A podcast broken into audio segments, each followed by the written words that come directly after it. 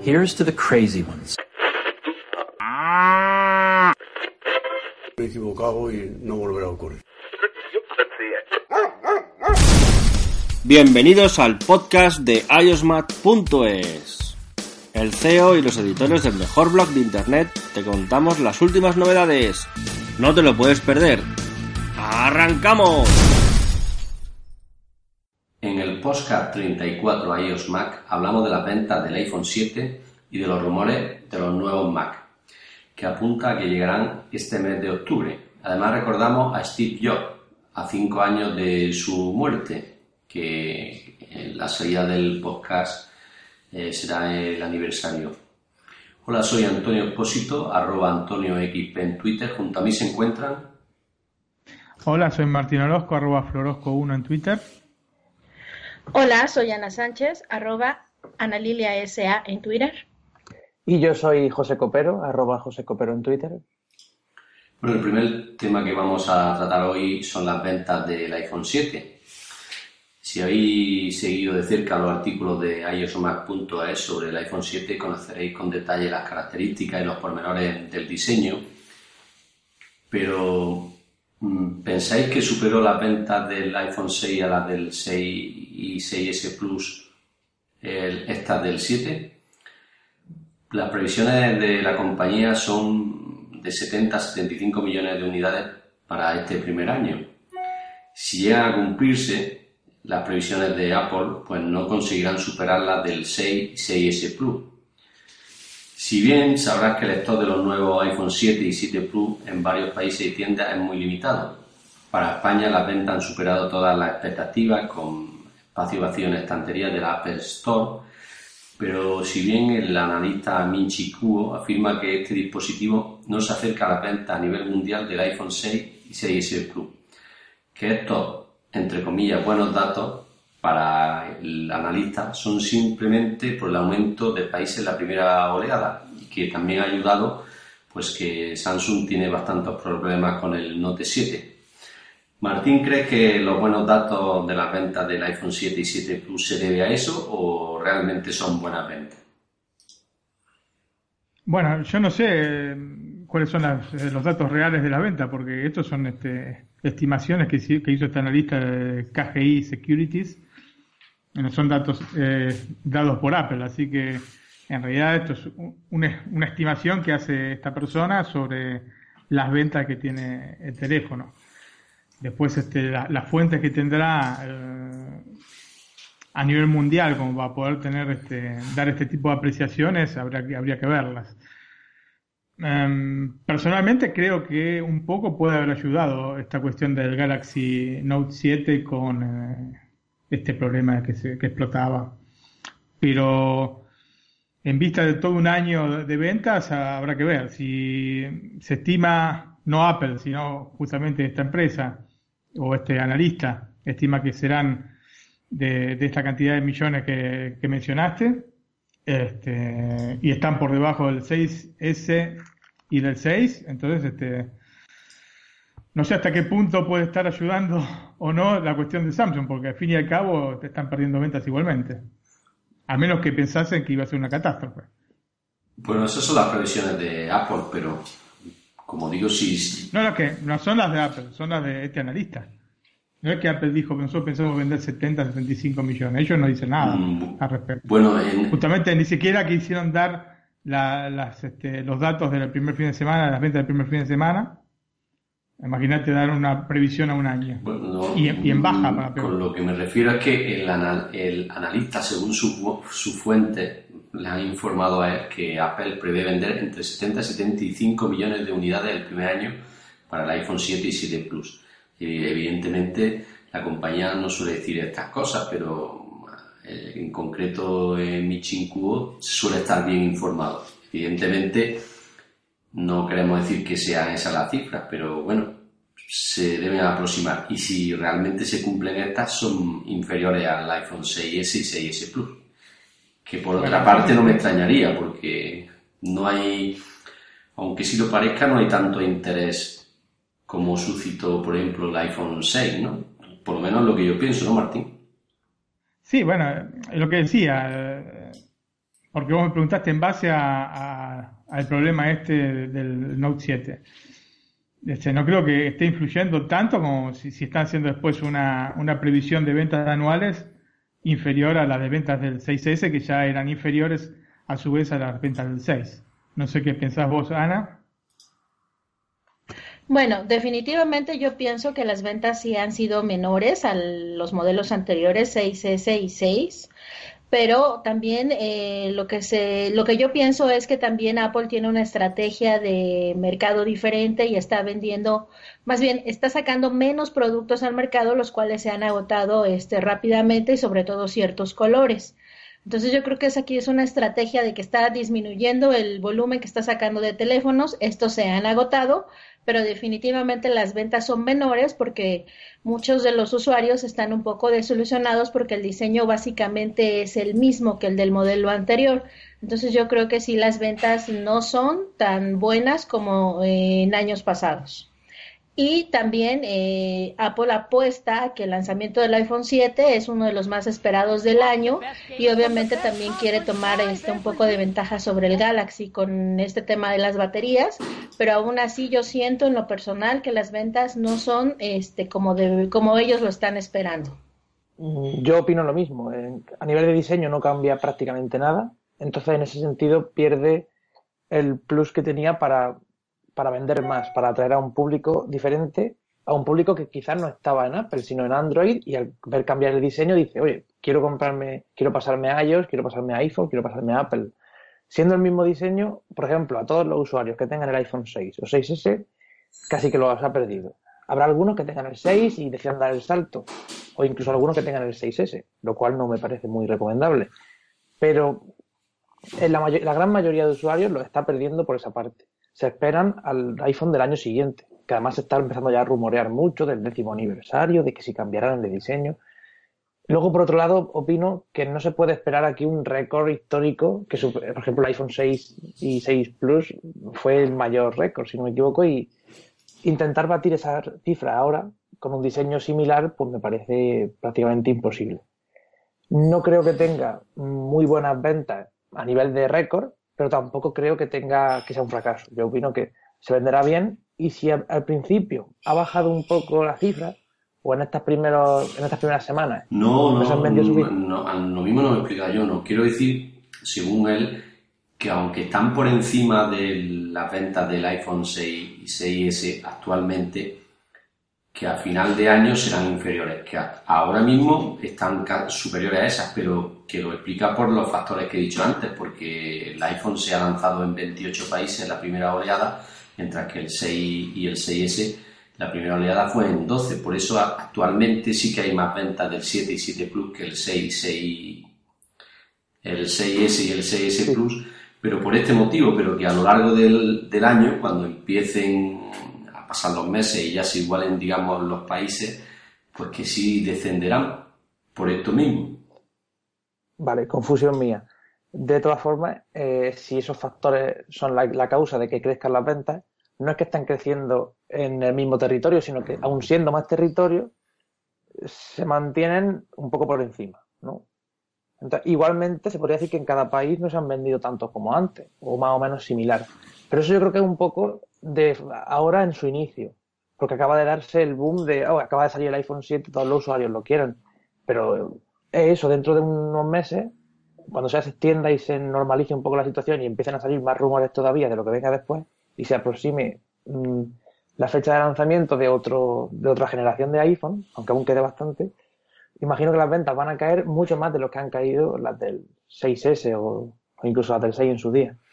No sé, yo lo veo un poco de esa manera creo que no va a suponer en ventas totales, cuando llegue el final del año, no creo que, supere al, iPhone 6. Y si lo hace será porque se esté extendiendo a nuevos mercados y todo eso. Tú sí me habías entendido, ¿no, Martín? Sí, sí, sí, absolutamente. La cuestión acá es eh, si creerle o no a este analista, porque al fin y al cabo, o sea, haciendo un análisis uno particular, ¿no? Este, en mi opinión personal, si hubiesen batido los récords de ventas del 6 y este, con estas ventas, o, superado por lo menos las del 6S, con las ventas del 7 lo hubieran sacado enseguida el dato. Vendimos tanto. Entonces, este, como no, no hicieron nada al respecto, no dieron ningún tipo de comunicado, no dijeron que habían batido ningún récord, ni nada por el estilo, me llama la atención. Quizás sí, quizás lo hayan hecho y porque habían dicho que no iban a, a dar los datos este, eh, en el primer fin de semana, después se, llamaron a, este, al silencio, pero resulta un poco, un poco llamativo. O sea, si vos tenés una cosa que batís un récord, enseguida la querés hacer conocer al, propio público y a los rivales, porque es un motivo que influye en la gente para seguir este, comprando el producto. ¿Entendés? Bueno, yo pienso que tampoco están por encima, ¿no? Vamos, más que nada por eso, porque tú lo has dicho bien, aunque se vendan en 28 países en el primer momento y los dispositivos anteriores salían solo en 12, si se hubieran batido o superado las del 6S y 6S Plus, yo creo que Apple lo hubiera dicho. Pero bueno, quizás no lo ha dicho y, como bien dices, porque en su momento ya informó de que no iba a decir nada sobre la venta hasta eh, el tema de fiscal, no sé, quizás sea eso. Pero yo sí pienso que el iPhone 7 y 7 Plus va a ser menos vendido que modelos anteriores, más que nada porque el mercado chino mm, no, mm, digamos, no está tan por la labor de comprar dispositivos de Apple como en un primer momento cuando se lanzó allí. Eh, y estamos hablando de muchos millones de unidades para ese país. Sí, coincido contigo. Además, a eso le aunamos que un año es muy poco tiempo para cambiar de smartphone, pues yo creo que esto también es un factor clave. Eh, la verdad es que el dispositivo tiene muy pocas diferencias a la versión anterior y a un año de, de que se lanzó el 6S, eh, se me hace eh, muy corto el tiempo para poder cambiar de dispositivo. Entonces yo creo que la mayoría de los usuarios esperaremos al menos dos años para poder hacer un cambio de dispositivo. Entonces esto también puede ser un factor de que las ventas no sean como en años anteriores. Creo que si tienen récord o si tienen, mejor dicho, buenos resultados será gracias al fracaso de Samsung y gracias a la cámara y a, algunos elementos como la resistencia al agua y el nombre, iPhone 7. Si se hubiese llamado iPhone 6C o como se rumoreaba al principio, yo creo que hubiese sido un fracaso total.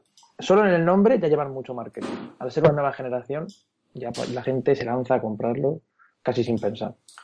Hombre, yo creo que para el, mercado español sí que ha influido mucho los problemas de Samsung. Como, bien he dicho antes, en España sí que está batiendo récord. Y Samsung era el dispositivo más vendido en España y el hecho de que la gente estuviese esperando con, con ahínco el Note 7 y se haya encontrado con que lo han retirado de toda la estantería y que había un problema con las baterías que explotaban y se echaban de, pues creo que la gente que estaba esperando el Note 7, pues algunos de ellos se hayan decantado por el iPhone 7. Pero bueno, sobre todo en el mercado español, como digo, eh, a nivel mundial no sé si le, habrá influido tanto los problemas de Samsung, pienso que no, pero bueno, lo dejamos ahí. Martín, ¿algún dato adicional del iPhone 7 y 7 Plus? ¿Te lo va a comprar o no? No, no, no, no creo. Primero de todo porque la versión que quizás merezca la pena es la versión Plus y es muy grande para mi mano. Yo si logro vender bien el, el 6, pero no tengo ni siquiera muchas ganas de hacerlo. ¿eh? Pero si lograra, si alguien me ofreciera algo realmente jugoso, lo, pensaría, pero no. ¿6 o 6? diga. Bueno, el 6, el 6S este, se lo pasé a mi hija, así que yo ahora tengo el 6. Y este, mm, no creo que. No, del 6S seguramente el 7 no, ¿eh? Del 6S al 7 no, porque no, no vale la pena. O sea, la diferencia de precio no vale la pena. Eso no me cabe ningún tipo de duda. Ahora, este, hay otro dato que nos había señalado Ana en un momento, que es que tienen problemas para fabricar el, modelo que seguramente hubiera arrastrado más cantidad de ventas, que es el, el Jet Black. ¿Es así, Ana? Sí, el negro brillante. La verdad es que el volumen de dispositivos que se han lanzado son muy pocos y la demanda es mayúscula. Entonces, la verdad es que eh, ese va a ser todo un tema. Fui el, el viernes a una tienda eh, de un reseller y obviamente la fecha ni siquiera la conocen. estiman que en noviembre podrían llegar, pero la verdad es que no están ni siquiera seguros. Eh, han pedido muchos usuarios ese color, el negro brillante, y la verdad es que no tienen el stock disponible para surtir todos los pedidos. Sí, yo había leído que aproximadamente el 50% de las órdenes de iPhone eran justamente con este color nuevo. Y es, lo lógico, porque generalmente los, este, las novedades estéticas son las que más este, llaman la atención. Eh, ha, pasado con el oro rosa y ahora con el jet black y un poco menos con el, el negro opaco, ¿no? Negro mate, a pesar de que los de Apple han anunciado que se le marcan los dedos y que inclusive se puede rayar, que lo tienes que usar con funda. Aún así, todos los usuarios están interesados por el negro brillante. Y, al menos acá. Y no está disponible en versiones de eh, menos de 128 128, es correcto. Mm, que también hay que tenerlo en cuenta, que estamos hablando por encima de los 1000 euros el dispositivo. Mm. Sí, pero también hay que tener en cuenta que todos estos dispositivos, o sea, me refiero, los modelos que la gente más quiere y más demanda son los que no están disponibles en tiendas. Por lo menos en España y en algunos otros países, aunque se dijera que iban a llegar a partir del 16, creo, de septiembre, todos esos modelos aún no están llegando. Mucha gente lo ha reservado y aún no lo ha podido recibir. O hay gente que está esperando que llegue a tiendas y intentando comprarlo y ni manera. Si hubiesen tenido suficiente stock para toda esa demanda, las ventas y, el, y las cifras hubiesen sido mucho mayores, al menos en, un inicio. Si toda esa gente que lo quiere mm, no se da por vencida y me refiero que no se van a otra marca o, o no cambian de opinión y deciden comprarlo, las ventas se mantienen, pero ¿cuánta gente habrá que, decide comprarlo y al no poder en las primeras semanas se acaba cansando u opta por otro modelo. Ya en un primer momento habían avisado que no iba a estar este, disponible este, esta versión, la Jet Black, que iba a haber poca, poco stock, especialmente en los negocios. Pero bueno, que tienes absolutamente razón. La gente se va a cansar en algún momento, en algún punto, y quizás vaya por la competencia. Que aparte tiene unos teléfonos muy, muy, muy lindos.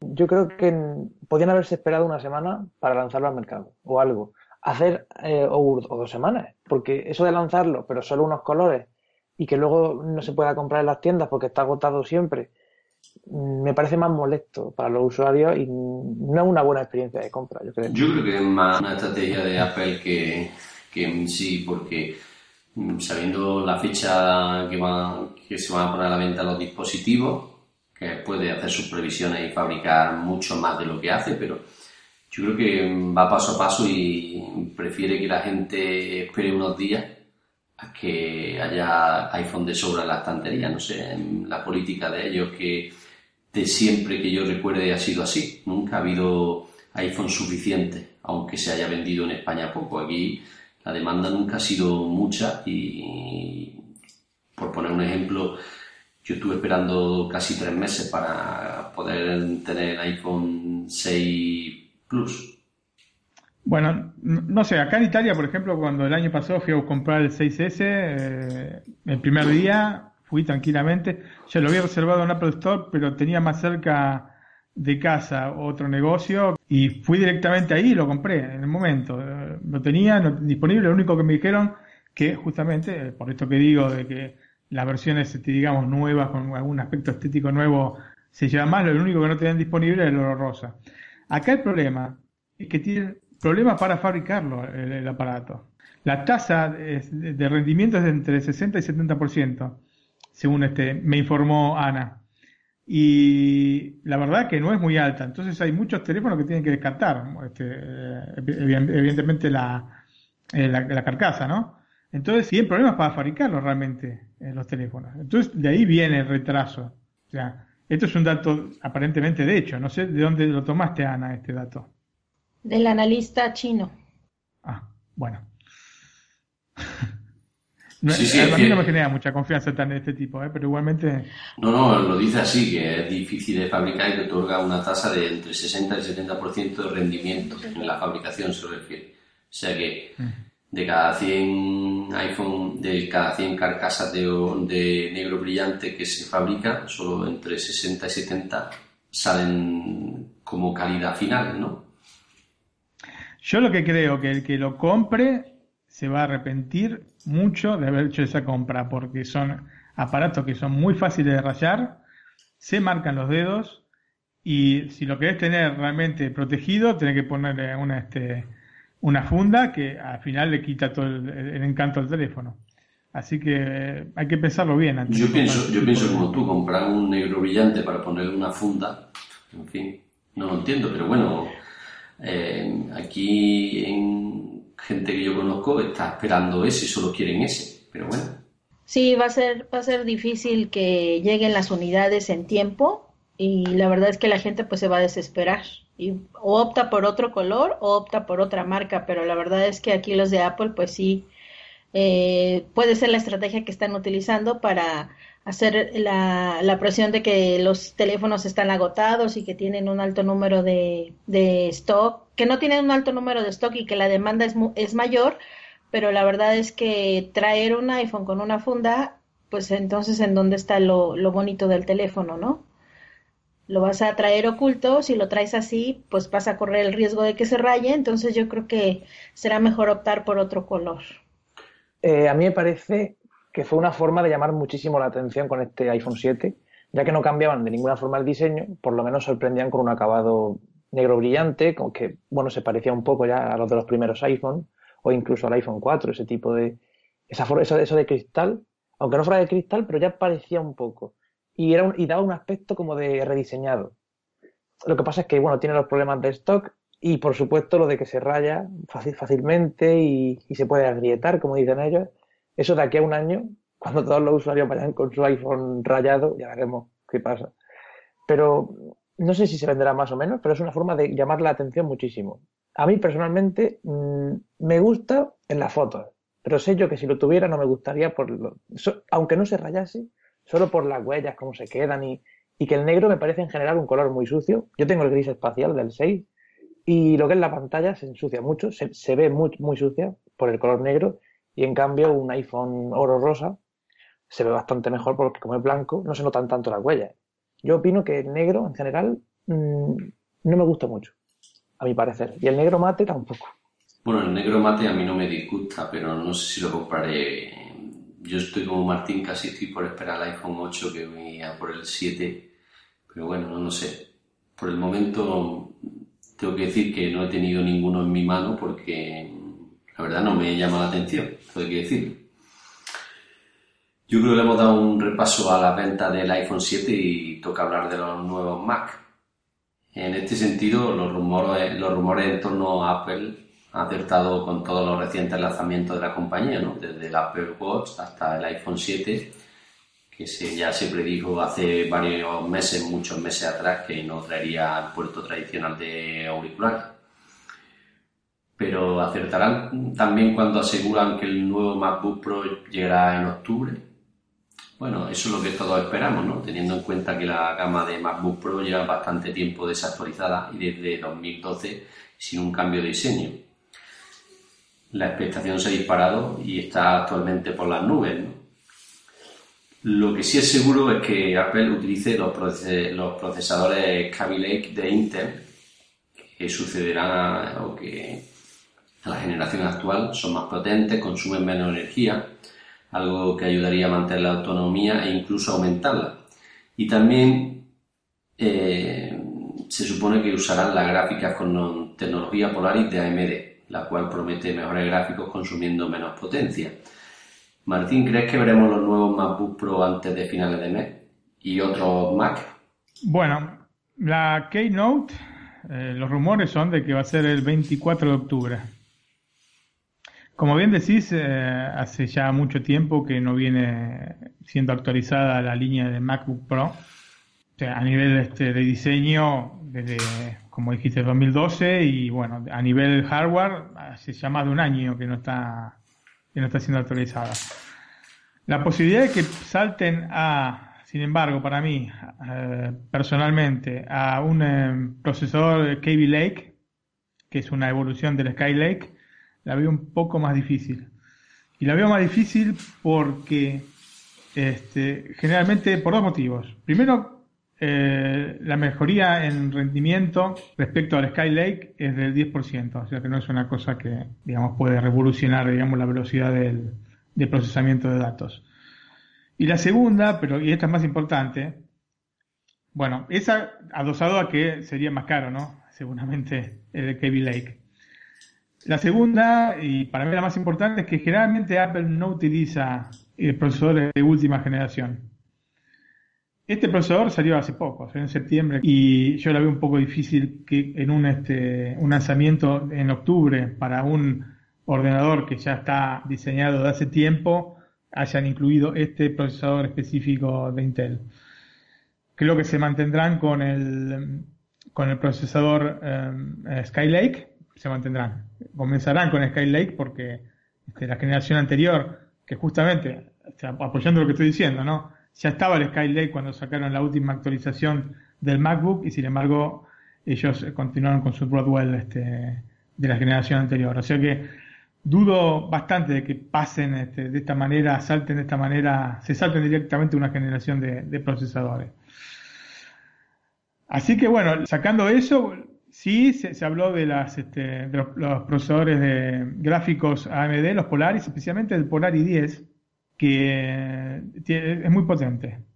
Así que bueno, esperemos que, que sean incluidos en los, este, en los MacBook y no solo en los MacBook, también en la línea de iMac que como sabemos utiliza componentes de eh, ordenadores portátiles. Y después hay una serie de, características nuevas que, bueno, la voy a dejar a, este, a mis compañeros de podcast que, la, que las vayan mencionando, porque son justamente para mí la cosa más interesante de, de este futuro ordenador que va a sacar Apple. Ana. Ok, eh, nosotros pensamos que podría llegar la keynote con la presentación de las MacBook debido a que, pues bueno, en la presentación anterior el producto estrella era el iPhone y el Apple Watch. Entonces, definitivamente sí esperamos que sea la keynote a finales de octubre, 24, ¿verdad, Martín? Más o menos, y que nos traigan eh, una MacBook este, rediseñada con un nuevo hardware eh, tal vez podría incluir una pantalla OLED, hay muchos rumores sobre la pantalla OLED e inclusive la incorporación del Touch ID. También se rumorea la llegada de los gráficos AMD para los modelos de 15 pulgadas, aunque no es algo tan certero como el, panel de la pantalla OLED. Ojo que la, pantalla no es la pantalla del ordenador, que va a seguir siendo este, un este, LCD LED, sino es una pantalla táctil que va a ir eh, reemplazando las, este, las teclas de función. Que sea junto al teclado para que quede más claro. Exactamente. La parte, la parte superior del teclado, arriba de las teclas 1, 2, 3, 4, que están las teclas de función F1, F2, bueno, ahí tendría que ir el, el, panel, el panel OLED. OLED Touch, sí, exactamente. Ok. Pues yo opino que la fecha, 24 de octubre, me parece muy buena porque de aquí a que saquen los productos al mercado y si no hay ningún problema de stock sería noviembre y pillaría perfecto para Navidades. Ellos ahora mismo no han presentado nada nuevo de la gama de MacBook, ni bueno, de los iPad técnicamente tampoco, pero tampoco se espera que lo hagan. Pero los MacBook, sobre todo los Pro, vendría muy bien que los renovaran ahora de cara a las Navidades y también viendo que hace muchísimo que no se renueva el diseño del MacBook Pro y que actualmente por mucho que se diga que sea el modelo más potente y el mejor modelo, a mí me parece visualmente antiguo. Comparándolo con el nuevo MacBook finito, o con los iPad, o con cualquier otro producto de Apple, el MacBook Pro se me antoja, me parece muy gordo, muy grueso, muy tosco, y da la sensación de como que es antiguo. Entonces creo que un rediseño le vendría muy bien, y me gustaría verlo con ese, con esa mm, pantalla táctil OLED que se dice para el teclado y con todas esas novedades lo cual significaría un gran cambio, en cierto modo, para la gama MacBook y para los ordenadores. No sé cómo lo va a hacer Apple, pero yo estoy ya interesado en ver qué hace. Bueno, yo creo que sí, que todos esperamos un rediseño de los MacBook, en concreto el Pro, que lleva ya bastante tiempo, como he dicho antes, desde el 2012 sin un cambio de diseño y ya se ve algo tosco y obsoleto, ¿no? Aunque no deja de ser Mm, mucho más bonito y llamativo que portátiles de hace un mes de la competencia, pero bueno, en este sentido Apple siempre se ha caracterizado por tener los mejores diseños y ya en este se está quedando un poco atrás. Sobre lo que dije antes del Kaby de Intel, eh, principalmente lo que ofrece es mayor rendimiento en el 4K y yo creo que pensándolo así, creo que es el momento que Apple dé el salto a los 4K. creo yo. Y por eso me, me decanté en decir esto, de que los procesadores estos lo utilizaría para los MacBook Pro. Como bien dice Martín, tampoco hay un incremento de rendimiento, está en torno al 12%, así que procesadores más antiguos. Pero sí que en el 4K es donde sobresale, por lo que puede ser que si Apple quiere darle a sus portátiles mejora en 4K, no tenga más remedio que utilizar estos procesadores. Bueno, ya si, si los rumores se cumplen lo veremos en pocas semanas, aunque quizá, como dice Martín, sea pronto para que lo incluyan. Pues la época ideal para que empiecen a llevar los microprocesadores estos será a final de año. Pero bueno, lo veremos. Martín, tú me estabas esperando para comprar un nuevo MacBook, pero no, no sé si, si llegan a lanzarlo, te decantarías por él o esperaría unos meses. No, el precio que va a tener el nuevo MacBook eh, seguramente va a ser bastante, bastante salado. Eh. Como lo dije en alguna ocasión, yo creo que van a partir a partir de los este, 1800 euros. ¿Eso para el 13 pulgadas? Para 13 pulgadas, sí. Entonces van a estar casi fuera, fuera de nuestro bolsillo. Pero ojo, quería aclarar una cosa. Primero, ya los Broadwell pueden procesar este, eh, señales 4K. Y más aún los Skylake. Puede ser que estos nuevos procesadores. Bueno, esto lo que tiene es mejora en rendimiento al reproducir vídeo en 4K. Claro que los otros pueden reproducir, pero en, en algunos formatos con compresiones especiales sí quedan problemas, creo recordar. Seguramente se deben referir al H265, que es el nuevo formato de compresión. Pero yo no, creo, que, salga. Quizás eh, para, los iMac sí, pero para los MacBook no, no lo veo. Va a ser demasiado pronto como para que los introduzcan. Nunca lo han hecho, nunca introdujeron este, un procesador este, nuevo en, el momento. Siempre van como un año este, retrasado como mínimo. Así que no creo que, ya te repito, el MacBook del año pasado que tranquilamente podría haber llevado los procesadores Skylake, sin embargo llevó los Rodwell eh, y, no tuvo ningún tipo de problema de presentarlo sin una modificación eh, en ese sentido. Así que no creo que vaya a pasar por ahí. Otra de las cosas que seguramente va a tener este nuevo MacBook Pro son puertos USB-C, más de uno me imagino. O por lo menos, por lo menos esperamos eso, porque como tenga uno tendremos el mismo problema, ¿no? Sí, exactamente. Yo creo que un poco porque se necesita un poco para diferenciarlo también de el MacBook de, de, 2015 van a tener que hacer un agregado por lo menos por lo menos un puerto más USB-C y seguramente o espero un Thunderbolt 3 espero porque la verdad que es extraño que no haya productos que tengan Thunderbolt 3 recordemos que Apple es, uno de los creadores del formato y es extrañísimo que no, que no posean sus ordenadores este tipo de, de puertos. Por otro lado, el trackpad va a ser más grande y renovado. La renovación, no sé, ya tiene una renovación importante el, trackpad, que es en Force Touch, que para mí es una cosa revolucionaria y es espectacular. tocando en cualquier parte del trackpad se puede hacer clic y tenés la respuesta de, violación del, ordenador haciendo clic en el, en el trackpad. Así que me parece sensacional ese tipo de cosas. Y por cambiar o por seguir, pero no con el mismo dispositivo, en los Mac Mini también se, se debe de esperar una renovación importante, ¿no? Porque también hace algunos meses que no se actualiza, ¿no, Martín? Bueno, sí, unos 24 meses. la última vez que se renovó fue en el octubre de 2014. Y la verdad que la renovación dejó bastante que desear, porque entre las cosas que hicieron, bueno, el diseño se mantuvo idéntico, o sea, por ahí no cambiaron nada. Lo que sí hicieron fue soldar las memorias eh, a la plaqueta madre y de esta manera eh, impedir la actualización del, de la memoria RAM del dispositivo.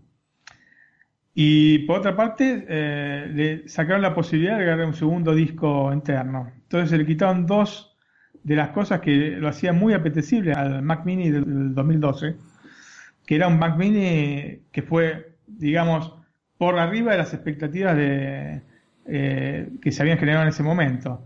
Un, ordenador muy potente, con la posibilidad de, de, ampliación por parte del usuario y en cualquier momento que quisiese. Y dieron un paso atrás, pero enorme, con el, con el Mac Mini del 2014. Entonces, yo creo, perdón, que interrumpa Martín, yo creo que lo hicieron porque el Mac Mini del 2012 empezó a, a comer, comerle el terreno al iMac, ¿no? Y se dieron cuenta con eso y quizá en el 2014 le pararon un poquito los frenos, pienso yo, ¿no? Sí, pero ojo que los Mac Mini que eran más apetecibles ya partían de, un, de una base de 800 euros, ¿eh? No es que eran súper baratos. O sea, un poco como los Mac Mini de 2014, los apetecibles eh, partían desde, no era el, básico, el básico era muy básico justamente y uno tenía que ir a una versión superior, pero la posibilidad de ampliarlo justamente te daba ese aliciente como para poder gastar un poco más, pero decir, bueno, ojo, después tengo un procesador quad-core, este, que los eliminaron directamente en la versión de 2014, puedo agregar un disco rígido o un SSD, este, o sea, me puedo hacer mi propio Fusion Drive, o puedo agregarle memoria. Entonces, este, haberle quitado todo ese tipo de cosas justamente fue en detrimento del propio ordenador. Lo que hizo que muchos pensásemos que no lo iban a renovar más. Y todavía estoy con esta duda. O sea, esperemos que presente un Mac Mini, pero un Mac Mini que vuelva a la idea del, Mac Mini del 2012. No este Mac Mini capado que no sirve, sino un Mac Mini que, que te sirva como para poder trabajar. Así que bueno, esperemos que, aunque esté un poquito más caro, porque justamente lo bajaron de precio y pusieron eh, la versión base en 499 euros, este, diciendo, bueno, eh, sigue siendo el ordenador de Apple más económico. Sí, cierto, pero la verdad que da un poco de vergüenza la velocidad de... Sí, como sí, centro, como centro multimedia, ¿no? Para conectar a la televisión un poco más, ¿no? Exactamente, yo eh, diga, cuando lo compré, que lo compré para tener el centro multimedia, después empecé a desesperar con el tema del disco una vez que le puse el disco SSD, que se lo puso externo para no perder la garantía, el ordenador cobró un poco más de vida. Pero tenía deficiencias, para ser un centro multimedia, media tenía deficiencias en lo que antes mencionamos, el tema de reproducción de, archivos 4K y en especial, o sea, con los 4K H264, que es el tipo de compresión, este, digamos, que tienen los, eh, los Blu-ray, para, para, para ser claro, andaba perfecto. Con los archivos 4, pero lo que pasa es que pesan el doble. Con los archivos 4K H265, que es el nuevo estándar de compresión, eh, iban a tirones, no se podían ver de ninguna manera. Entonces eh, eran pensados para el multimedia, pero sin llegar a, los requisitos básicos que, te pide un multimedia. Entonces, eso bueno, era en base este, al, mismo este, procesador que tenía, ¿no? Pero bueno, eh, mejorando algunos aspectos, pueden volver este, al camino que habían trazado en el 2012. Y me parece una idea genial tener un ordenador a un precio contenido, no estamos hablando de barato, porque si ya partimos de, 500 euros no es barato tampoco, pero un precio contenido, aunque sea eh, superior a ese, aunque parte de los 700 o, 750 euros o hasta 800 euros, pero que tenga esta posibilidad de, ampliación y que, sea este, cautivante para la persona que lo quiere comprar. Ana, tú, tú digo, por México se suelen ver los más mini o no? Este, sí, sí se suelen ver poco, pero se suelen ver a precios un poco caros. La verdad es que todos, los, todos estos dispositivos tienen precios elevados. Eh, lo que nosotros esperamos es que con la nueva presentación de estos productos y el lanzamiento podamos tener algunas mejoras en los modelos anteriores para poder adquirir algún otro, porque pues ayer que me di una, tienda, una vuelta por la tienda, los precios más o menos, los más baratos son de 20 mil pesos hacia arriba, entonces la verdad es que los precios son elevados. Esperamos que con el lanzamiento de los nuevos productos eh, se presenten algunas ofertas interesantes. José, ¿tú el Mac Mini lo ves como un producto apetecible o te gusta más un iMac o un MacBook? Actualmente, bueno, actualmente tengo un iMac, que es en el que estoy yo, y un MacBook que se compró mi madre hace poco. Y entre ellos me quedaría con el MacBook. Pero por temas de precio y comodidad de transporte o de. Eh, aunque no tenga. Aunque en el, en el Mac Mini no puedas trabajar, si no tiene una pantalla, lógicamente, por transporte y todo eso me parece más apetecible que un iMac a día de hoy. Antes no, antes no lo hubiese dicho así, pero viendo que mm, necesito mayor transporte y que el iMac en sí, no sé cómo decirlo, por temas de precio yo creo que me quedaría con el Mac mini a día de hoy. Y si lo renuevan, pues mejor. Porque con el precio que tiene y que esté dos años sin renovarse me parece un poco fuerte por parte de Apple. Yo creo que si lanza un Mac mini con potencia suficiente que se acerque a un iMac, creo que puede ser que sea mi futuro ordenador de escritorio, más que nada. Porque una pantalla bastante buena, podemos hablar de 300 euros, ¿no? De 20, entre 24 y 27 pulgadas. Me refiero a una calidad aceptable. De precio inferior si la podemos encontrar. Eh, lógicamente de menor calidad. Y si pones este dispositivo, como bien dices, porque te permite, si tienes otra pantalla, por ejemplo, en, tienes otra vivienda o lo que sea, tienes otra pantalla, el dispositivo este lo puedes meter en cualquier sitio, te lo llevas y un teclado y un ratón no vale tanto. O sea que, como bien dice, el iMac es un poco complicado llevarse, pero un Mac Mini, si dispones de dos pantallas y dos teclados, o incluso sin tener teclado y ratón, porque eso lo puedes meter en cualquier sitio, te permite una mayor movilidad. Otro de los dispositivos que mm, largamente se esperan una actualización son los MacBook Air yo tengo uno, el mío concretamente del 2013, y es un dispositivo bastante potente que te permite hacer bastantes cosas y además tiene una ventaja es que la batería dura y dura y dura como el anuncio de las pilas. Y es una ventaja esto. Yo he cogido y me he llevado el dispositivo, se me ha olvidado el cargador y he estado un fin de semana fuera de casa y no me ha hecho falta el cargador. Martín, ¿tú ves futuro a los MacBook Air o con la llegada del nuevo MacBook puede ser que tengan los días contados? Yo particularmente creo que el MacBook Air va a seguir existiendo en tanto y en cuanto no logren que el MacBook de 2015 logre la potencia que tiene el MacBook Air actualmente. Una vez que se llegue a ese punto, es, este, es una gama que realmente es innecesaria en este momento, porque en realidad este, sacando la potencia, el MacBook eh, del 2015 es en muchos casos este, superior, digamos, la pantalla mejor, este, tiene mejor este trackpad, tiene este, mejor, eh, mejores teclas, si el teclado es mejor, la retroiluminación del teclado es mejor. Si pensamos que está el de 11 pulgadas y el de 13 pulgadas, tenemos eh, la versión intermedia en el MacBook que se justo se, se enfila entre estas dos este, tamaños de pantalla.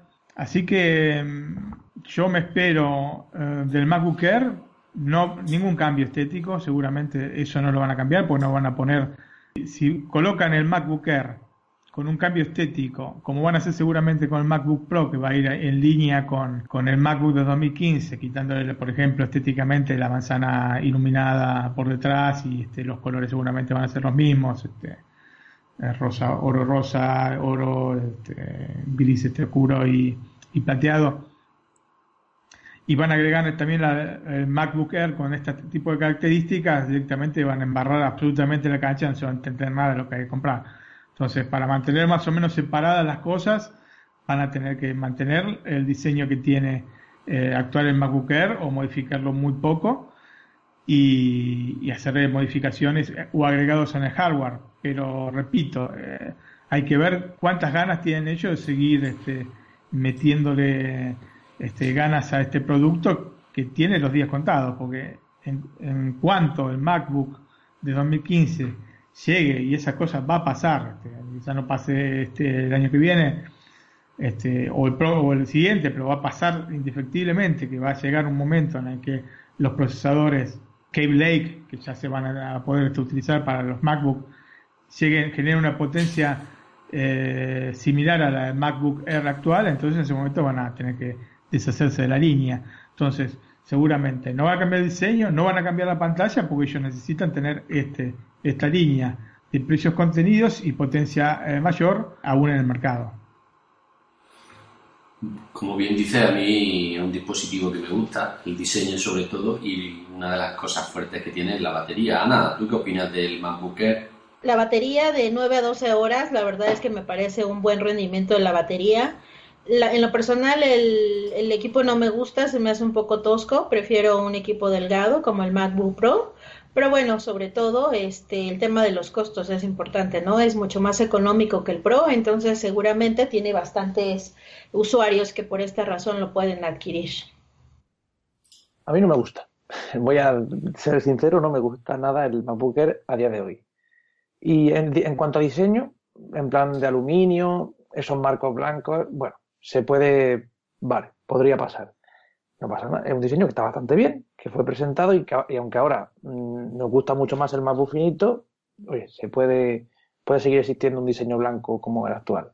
Pero en cuanto a teclado, trackpad, pantalla y esas cosillas son cosas que no, no es que no, no me gustan nada. El teclado me parece, bueno, podría pasar también, pero me es más cómodo el del MacBook. Ahora que lo he probado y lo he tenido, ese teclado finito, la retroiluminación me gusta mucho más y el trackpad, sobre todo, se nota muchísimo. La diferencia del trackpad del MacBook Air al nuevo con 3D Touch o 4Touch o como le quieran llamar.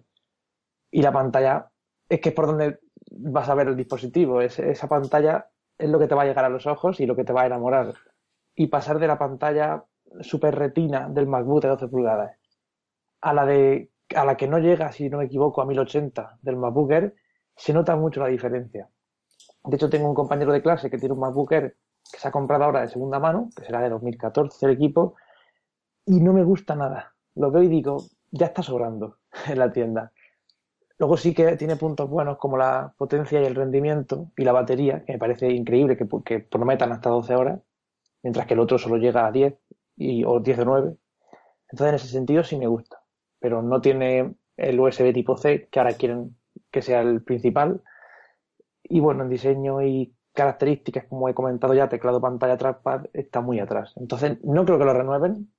Quizás le metan alguna diferencia para hacerlo un poco llamativo, como cuando cambiaron lo de los gigas de RAM, que el modelo de 13 pulgadas tenía 8 y no 4, si no me equivoco. Pero no espero ningún cambio en diseño y ningún ni ninguna novedad, realmente. Como mucho, algún elemento pequeño de ese tipo de almacenamiento o un poco más de potencia, pero no espero nada para la gama R. Bueno, yo te corrijo, la pantalla de 1400, estoy hablando de la de 13 pulgadas que yo tengo, es de 1440 por 900 píxeles y una de las cosas que tiene es que se ve muy, muy, muy bien por la retroiluminación LED que tiene, vamos.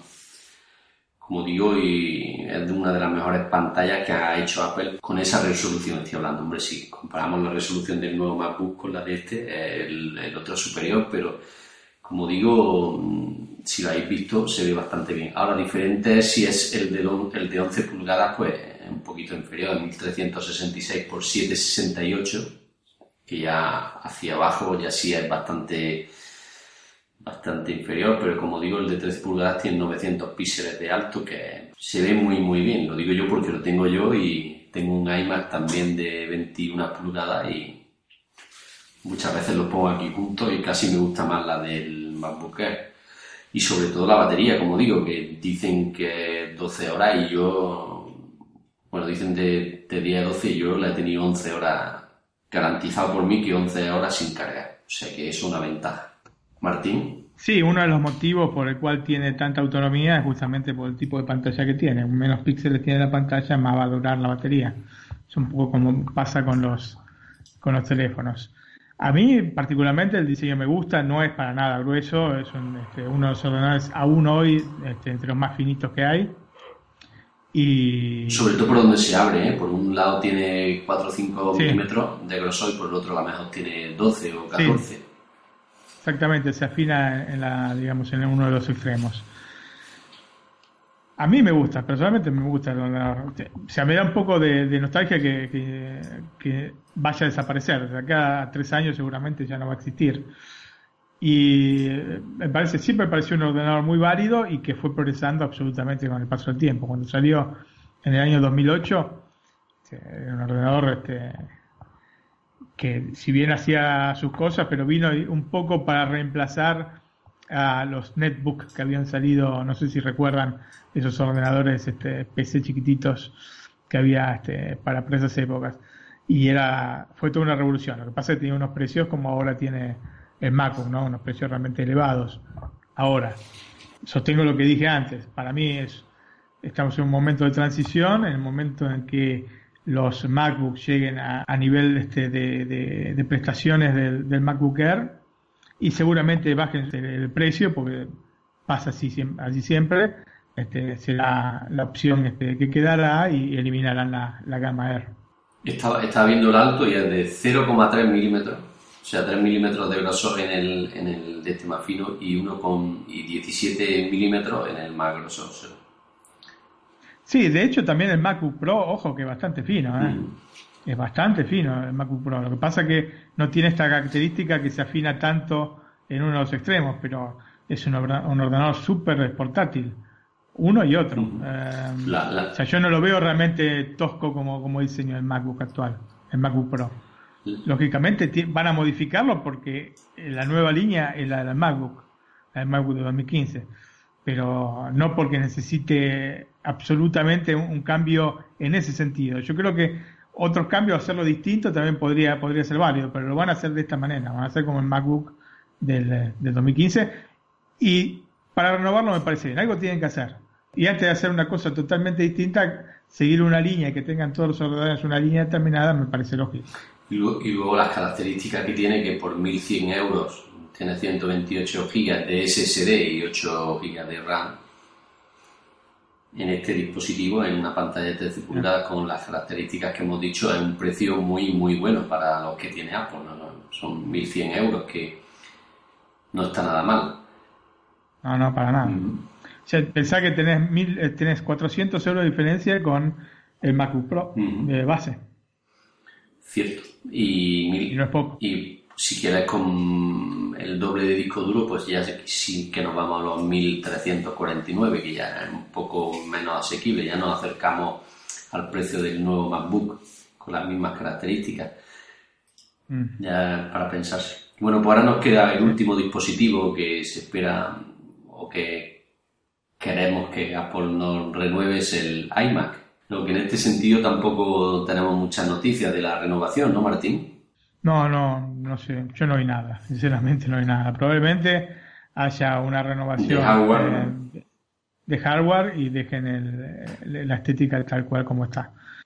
Porque si no ya habría algún tipo de... O sea, las, las veces anteriores que han cambiado cosas eh, se sabía desde antes y estando tan cerca ya de la posible keynote eh, me parece un poco improbable que, que haya modificaciones de peso. Lo que sí, bueno, uno se espera, como hablamos antes, dos coprocesadores o procesadores este, gráficos eh, Polaris, especialmente eh, la línea 10, porque está la línea 10 y la línea 20, pero es bastante mejor la, línea 10.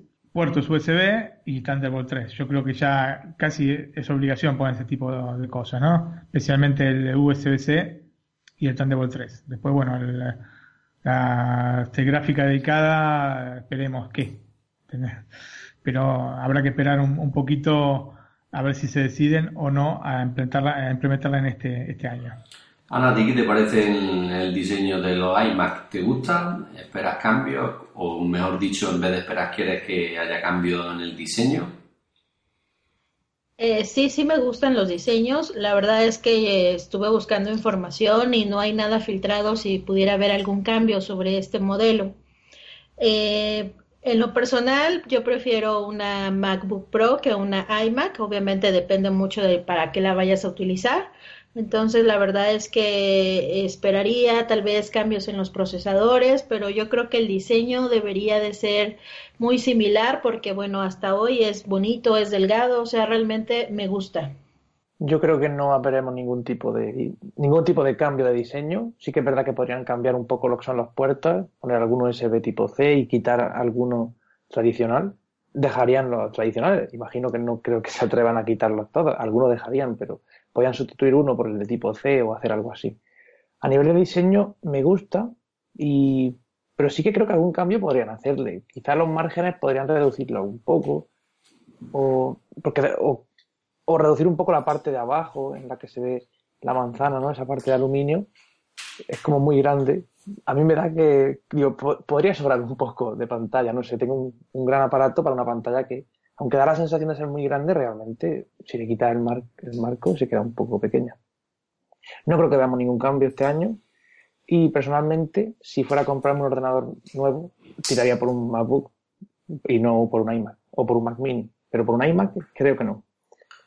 Yo mm, me gusta mucho el iMac, de hecho lo tengo, no en la última versión, sino la anterior, el mío de finales del 2011.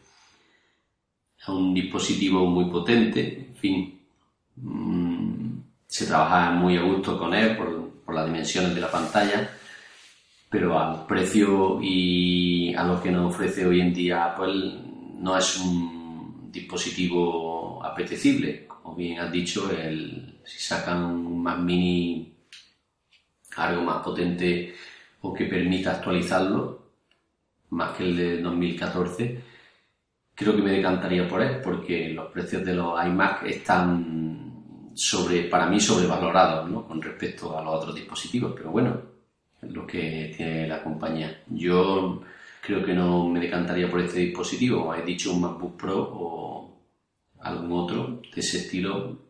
Por el precio mm, creo que me podría valer. Y no sé si Martín quiere añadir algo más o pasamos al siguiente punto. No, solo decir que eh, para mí eh, la versión de 21,5 pulgadas sí es, posible, digamos, intercambiarla por un MacBook Pro Air o MacBook de 2015 porque se le puede conectar la pantalla externa, etcétera, etcétera. El iMac en vez de, 27 pulgadas eh, tiene características realmente extraordinarias y seguramente eh, es más justo el precio que tiene que el, de 21,5 pulgadas, especialmente los este, iMac de 27 de 5K, porque la pantalla es sinceramente extraordinaria, extraordinaria. Entonces, si alguien tiene, este, está en esta duda entre comprar una cosa u otra, eh, el consejo personal que, le doy es, si quiere comprar un, iMac de 27 pulgadas, que vaya tranquilamente. Si quiere comprar un, iMac de 21,5 pulgadas, que lo piense un poco más, que tal vez es más viable un eh, MacBook Pro. Porque repito, atención, los procesadores, todos los circuitos que tienen los este, iMac son circuitos de eh, ordenador portátil. No es que vamos a encontrar una potencia notable en un iMac de 21,5 pulgadas. Los de 27 pulgadas tienen procesadores mejores, porque tienen quad core, tienen la posibilidad de cambiarle la memoria, de cambiarle el disco rígido. Entonces, si yo tuviera que elegir de 27 pulgadas, podría ir tranquilamente por, un, iMac. De 21,5 pulgadas lo pensaría un poco más. O casi diría, seguramente iría por un MacBook Pro. Yo solo voy a añadir una cosa y es que el problema es el disco. Que nos metan un disco de 5.400 revoluciones por minuto en un iMac que cuesta 1.729 euros, a mí mm, me hace hervir la sangre, ¿no?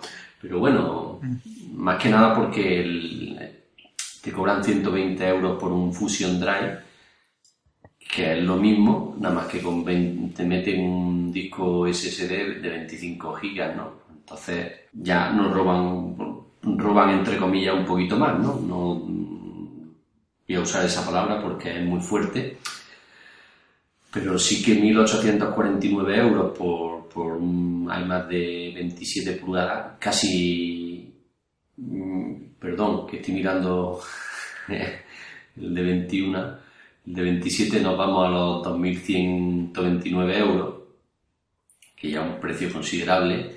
Y como he dicho, con el disco de... Bueno, en este sí que no incluye el de 7.200 revoluciones por minuto. Entonces ya aquí no nos duele tanto. Mejor la cosa. Sí, sí, sí. Pero son 2.129 euros, que en ese precio debería de, creo, incluir un, uno con almacenamiento flash de mínimo 256 gigas, ¿no, Martín? Sí, pero eh, atención, que el tema de los Mac de 27 pulgadas es la pantalla. O sea, solo la pantalla, si vas a ir a comprar un monitor de esa resolución, te debe salir más o menos lo que te sale todo el ordenador. Así que tampoco podemos cargar tanto sobre, sea, de 27 pulgadas, ¿no? Siempre sobre, sobre este tema del disco en este caso.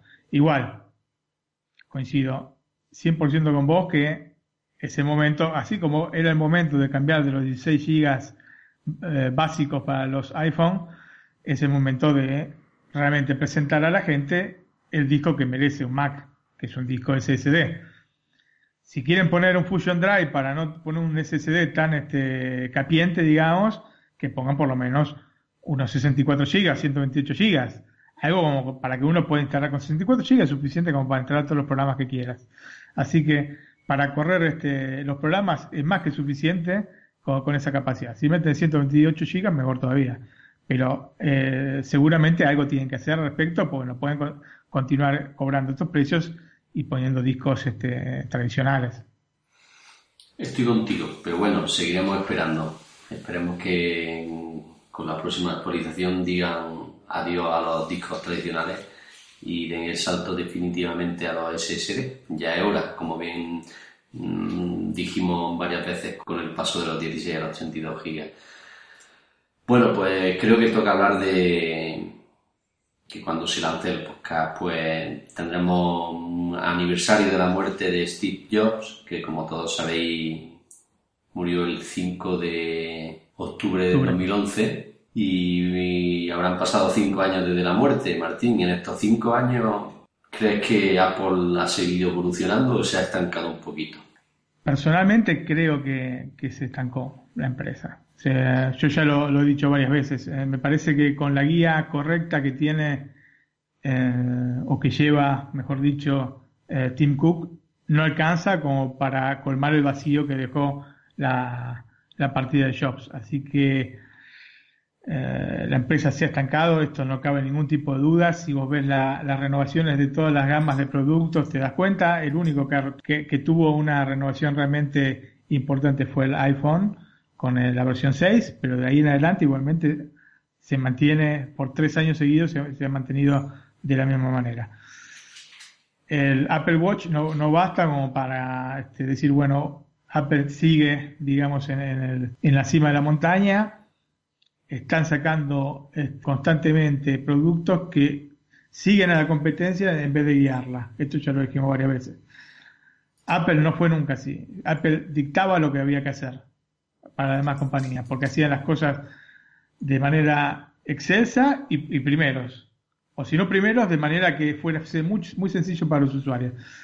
Y esto se perdió absolutamente. Se perdió absolutamente. O sea, lo que está pasando ahora es que eh, se renueva año tras año las cosas con pequeñas modificaciones como hace la mayor parte de la competencia. Entonces, eso a mí, usuario de Apple de toda la vida, no me, no me basta. Eh, Ana, ¿tú crees que se ha estancado o ha evolucionado? Se ha estancado y definitivamente extraña, lo extrañamos, extrañamos a Jobs. La verdad es que eh, he visto un cambio en la compañía, eh, tanto para la innovación de los productos, ya no hay una innovación como tal, se, los productos no son tan revolucionarios ni han marcado eh, la pauta de los demás como lo hacían en un pasado, así como la calidad, lo que comentábamos con el, por ejemplo, algo que es muy simple, pero que la verdad es que se ve que ha cambiado mucho, es la calidad de donde vienen los audífonos del iPhone 7 en una caja de cartón cuando antes era una caja de plástico. Cosas así tan simples. La verdad es que esto no pasaría si estuviera Steve Jobs con nosotros. Yo creo que no es que se haya estancado, es que ha tomado un camino diferente. Mm, parece que siguen teniendo la misma filosofía de hacer las cosas fáciles o de seguir un diseño intuitivo y un buen diseño y hacerlo lo más cercano al usuario posible y no como algo mm, tecnológico futurista, sino algo más humano pero creo que toman el camino diferente, sobre todo a nivel de presentar productos. Steve Jobs decía un iPhone y luego empezaron un iPhone eh, bueno y otro iPhone más barato de plástico. Un iPhone grande, otro iPhone más grande todavía. Un iPad mini, un iPad eh, Air, un iPad Pro, un iPad Pro grande. Ha tomado el camino de seguir un poco lo que dice el mercado y hacer innovaciones que, en las que son líderes, por así decirlo, pero pequeñitas. Por ejemplo, el 3D Touch o el 4Touch, ninguna otra empresa que yo sepa, o mejor dicho, no hay ninguna empresa que haya conseguido hacerlo como lo está haciendo Apple.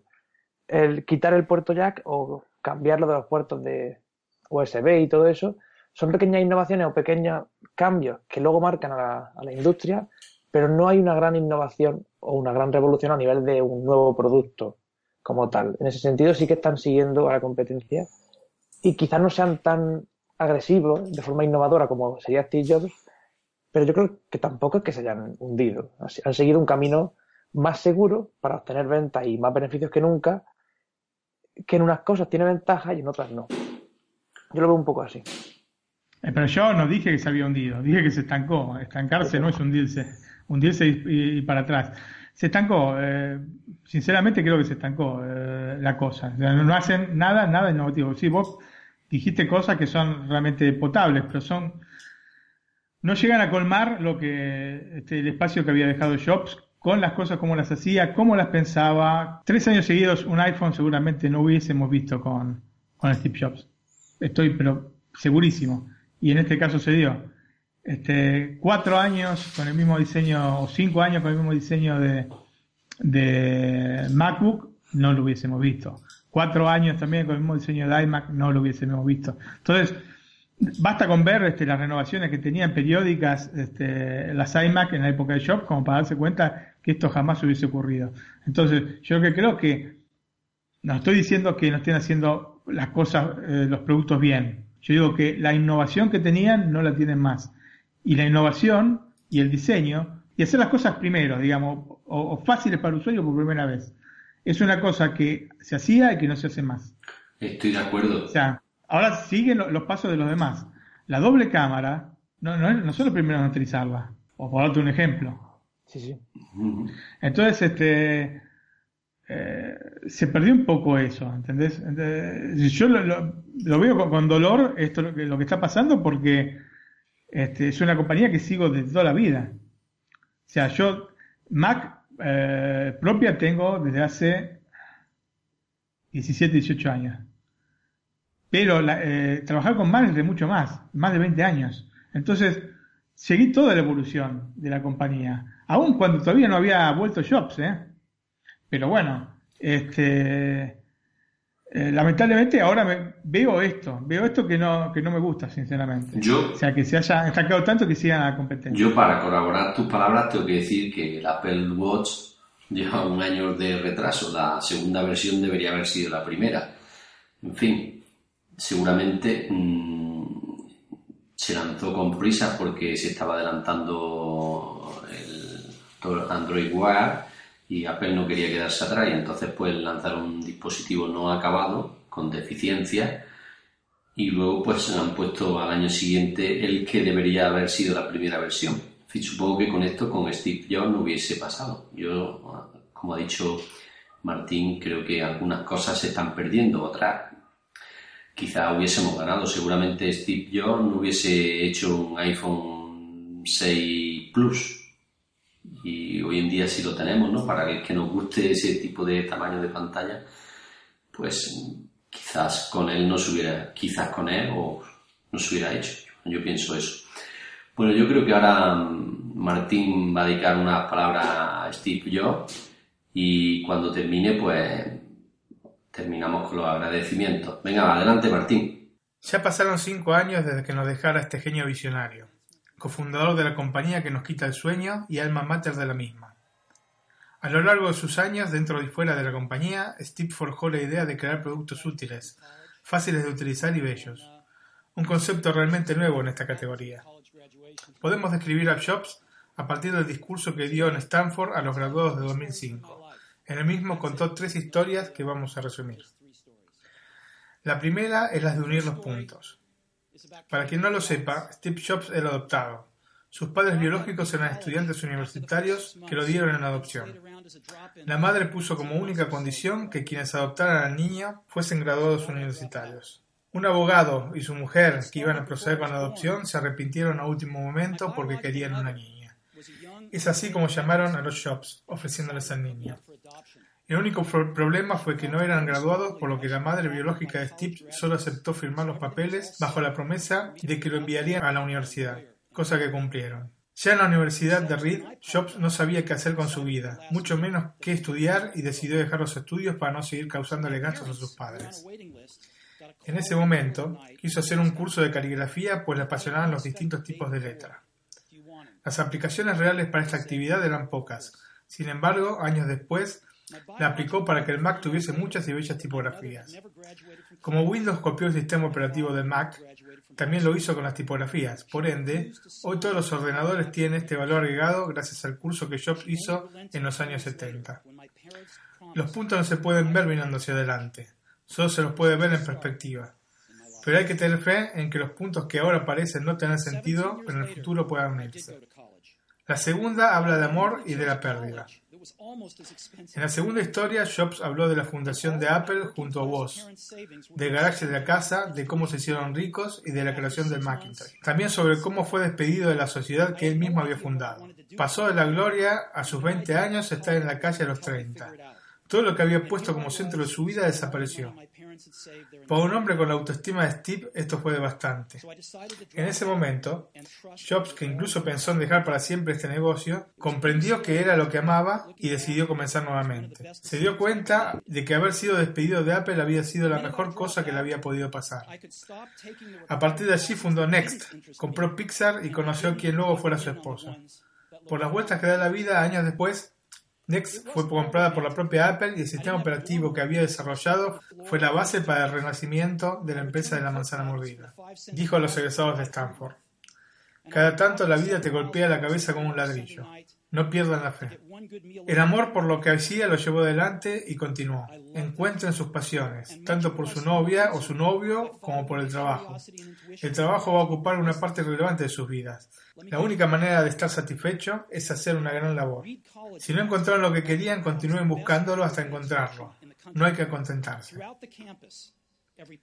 La tercera historia habla de la muerte. Jobs comenzó esta última historia con una cita que decía, si vives todos los días de tu vida como si fuese el último, uno de estos estarás en lo cierto. Esta frase le generó una gran impresión, por lo que cada día cuando despertaba se miraba al espejo y se preguntaba, si hoy fuese el último día de mi vida, ¿haría lo que estoy por hacer hoy? Si muchos días se repetía un no, sabía que quería cambiar algo. Recordar que en cualquier momento se puede morir es el mejor modo para no caer en la trampa de aferrarse a las cosas que se pueden perder. Luego de hablar sobre el cáncer de páncreas que le habían diagnosticado, pronunció una de las frases más emblemáticas de aquel famoso discurso. El tiempo de ustedes es limitado. No lo desperdicien viviendo la vida de otro. No permanezcan atrapados en los dogmas que los llevarán a vivir según el pensamiento de otras personas. No dejen que los ruidos de las opiniones silencien la voz que llevan dentro. Y la cosa todavía más importante, tengan el coraje de seguir el corazón y la intuición. Ellos los guiarán para conocer en qué quieren convertirse. El resto es secundario. Por último, habló de la publicación de World Earth Catalog, el catálogo de toda la Tierra. Según sus palabras, una especie de Google de fines de los 60. En la última página del último número de la revista, cerró su historia con una frase que Jobs haría realmente célebre. Stay hungry, stay foolish. Cuya traducción podría ser, estén hambrientos, sean insensatos. O lo que es lo mismo, persevera y triunfarás. Así lo estamos haciendo, Steve. Muchas gracias, Martín. Bueno, pues ahora toca los agradecimientos del podcast 34. ¿Y qué nos tienes que decir sobre esto, Martín? Bueno, hemos acumulado algunos agradecimientos, un poco porque estábamos de vacaciones y un poco porque, bueno, no se dieron las circunstancias y, bueno, tenemos un montón para dar. Así que voy a empezar este, velozmente. No sé si vamos diciendo por cada podcast desde cada uno, ¿les parece? Sí, eh, yo te, te paro en algunos porque algunos son amigos míos personales que hacía tiempo que no hablaba con ellos. Estoy viendo ahora. Muy bien. Empecemos entonces con este por las primeras impresiones sobre el papel del iPhone 7 en iBox. Eh, le tenemos que agradecer a Francisco, Javier Marcos Marcos, Carlos HRC, Israel Moreno Cáceres, Juan Cubels, Edu Markup y Ham, Ham RPR. Ok, por Apple para la Keynote del 7 de septiembre del 2016 en iBox.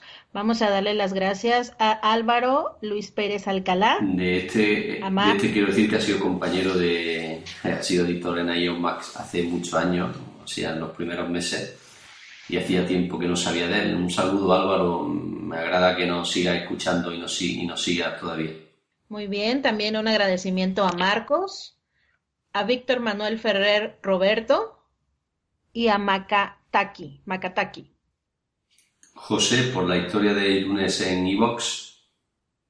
A Agustín Borrego Leiva, a Ferran, a Loli López, a Alonso Morales Salazar, a Docai 3, a Giovanni Guerrero Zavala, a Moisés Cumplido, a Félix Arranz, a Xavier Lillo, a Rompetechos, a Perrito Duende y por último a Isabel Carrasco Fernández. Bueno, yo iba a decir por los cinco libros de Steve Jobs a Milo Petap, a Cuchuflo 75, a SBG, Ricardo Telle, Paquito Burgos, Pepitop, Luis Carlón Esjobal, Ágata Castro Pérez, Carlines, Ramón L. Pérez, Lili Megra González y Virginia Torres. Y por el podcast de Woz, El Genio detrás del Genio, a Rafael Lord, César Pérez Sevilla, Elías Gómez Sainz, Pablo Sebastián Poveda Hurtado, Juan Carlos Vargas, Gerardo, Fernando Barroso Viñuela, Pablo Diego Fer, Diego Rom y DVD Zucco. Ok, ahora nuestros agradecimientos para Twitter. A Sebas, él nos dejó una reseña en iTunes, Antonio Verdú, a Pledecir, Andrés Figueroa también nos dejó una reseña en iTunes y sobre todo queremos agradecer a Sergio Agudelo que ha estado muy pendiente, nos ha mandado ahí varios comentarios, ha estado presente en todos los podcasts. Sergio, te queremos, gracias por escucharnos y no dejes de seguirnos escuchando. Te queremos, Sergio. Gracias, Sergio, por los saludos que nos mandan en todos los podcasts por Twitter. Y también a Sebas, que también lo conozco, es de Argentina, paisano de Martín. También hablo con él de vez en cuando por Twitter. Eh, gracias, Sebas, por tu reseña. También tenemos que, mm, desde aquí, recomendaros Martín y yo que tenemos un nuevo podcast que es Netflix a la carta, que ya ha sido lanzado su, su primer episodio y que podéis buscarlo en iTunes y en iBox. Como digo, se llama Netflix a la carta. Por último, quería agradecer a la gente de iMagazine, que es la revista de iVox, por haber este, seleccionado el podcast que hicimos con Antonio sobre WOS como uno de los mejores de la semana y bueno, lo pusieron en su revista. Así que gracias a la gente de iMagazine. Exactamente. Pues nada, ha sido un placer estar con mis compañeros y espero que a todos los que nos estéis escuchando haya entendido el podcast. Eh, con vosotros ha estado Antonio Expósito, arroba Antonio XP en Twitter y conmigo han estado Martín Orozco, arroba Flororozco 1 en Twitter. Quiero agradecer a la gente que nos continúa este, oyendo. En todo este tiempo se han incrementado, como hemos dicho, este, las descargas de- del podcast y estamos muy, muy contentos con el suceso que tiene. Y les pedimos, si es posible, que dejen una reseña de cinco estrellas en iTunes para poder, este, poder seguir creciendo con el podcast. Yo soy Ana Sánchez, me pueden encontrar en mi Twitter como arroba analiliasa. Nuevamente agradecerles que nos escuchan y déjenos sus comentarios, los cuales son muy importantes para nosotros. Y yo soy José Copero, arroba José Copero en Twitter. Y quiero, aparte de agradecer, por supuesto, también eh, recomendar que todo toda la actualidad de Apple, todas las noticias, actualizaciones, recomendaciones y demás, en el blog de iOS Mac podrán verlo diariamente y no perderse nada. Buenas noches. Chao. Bueno, hasta luego. Adiós. Sigue la sección de Luciano ahora, ¿eh? Eh, eso es, eh, se nos ha olvidado que le damos paso a, a- a Luciano con su, se- su sección de los juegos recomendados de la semana y creo que también a José, ¿no? José, pues esta semana no toca. Por supuesto. Sí, toca también, ¿no? Todas las semanas toca. Pues nada, escuchamos Luciano, a José y Ana. Venga, hasta luego. Chao. Bye. Adiós. ¿Qué tal chicos? Bienvenidos a la sección del podcast de iOS Mac donde descubrirán los mejores juegos del App Store. Mi nombre es Luciano Ramos y podréis encontrarme en Twitter como arroba luchoramos13. En el día de hoy tengo preparado una selección de juegos muy interesantes y completamente gratuitos, así que libreta y boli que comenzamos. Del primer juego que quiero hablaros hoy es de Jetpack Joyride. En este juego nuestra finalidad será ir con nuestro jetpack esquivando todos los obstáculos que nos encontremos por el camino y llegar lo más lejos posible. Es un juego arcade que no tiene ningún tipo de historia, simplemente hacer eso y con las partidas y las recompensas puede mejorar todo nuestro equipo para ser más efectivo. Es uno de los juegos más míticos de la App Store, de eso no hay ninguna duda. Yo lo tengo de 2012 y la verdad es que sigue siendo un imprescindible en mi iPhone. No me cansa de seguir jugando y de seguir intentando superar mi récord y el de mis amigos. Así que espero que lo disfrutéis vosotros también y vamos con la siguiente aplicación. El segundo juego que quiero comentar es un juego bastante adictivo y es Top 11. En este juego somos un manager de fútbol, tendremos nuestro equipo con jugadores imaginarios y pues cada día jugaremos un partido y tendremos que organizar nuestro equipo. Con lo de organizar nuestro equipo quiere decir que tenemos que hacernos responsables de todo, es decir, podemos elegir en qué invertir el dinero, si seguir fichando jugadores, si eh, poner el precio de las taquillas más bajo para que nuestra afición nos esté ayudando y pues es completamente online, es la gracia. Eh, podremos disputar partidos con nuestros amigos de Facebook, eso siempre, pero ah, en ocasiones si tienes algún colega que esté jugando también con su equipo y está en la misma división que tú, pues podréis enfrentaros juntos y pues bueno, eh, el pique con las clasificaciones la verdad es que es muy muy divertido. En cada temporada podrás ganar la Champions, la Liga y Copa, por lo menos la jugarás. Así que eso chicos, simplemente es un montón de entretenido y el hecho de que sea online, pues imaginaos cómo, cómo potencia todas las posibilidades que podréis hacer. Eh, el ideal sería que llegarais a primera división, pero bueno, yo no conozco a nadie que lo haya conseguido, yo me he limitado a jugar hasta que me cansé ya que es uno de esos juegos que necesitas echarle bastante tiempo, o sea, no puedes dejarlo descuidado porque tienes un equipazo, te lo ocurras muchísimo durante un mes y a lo mejor te, te, dejas de meter en el iPhone dos días y pues bueno, se te va todo el equipo fuera.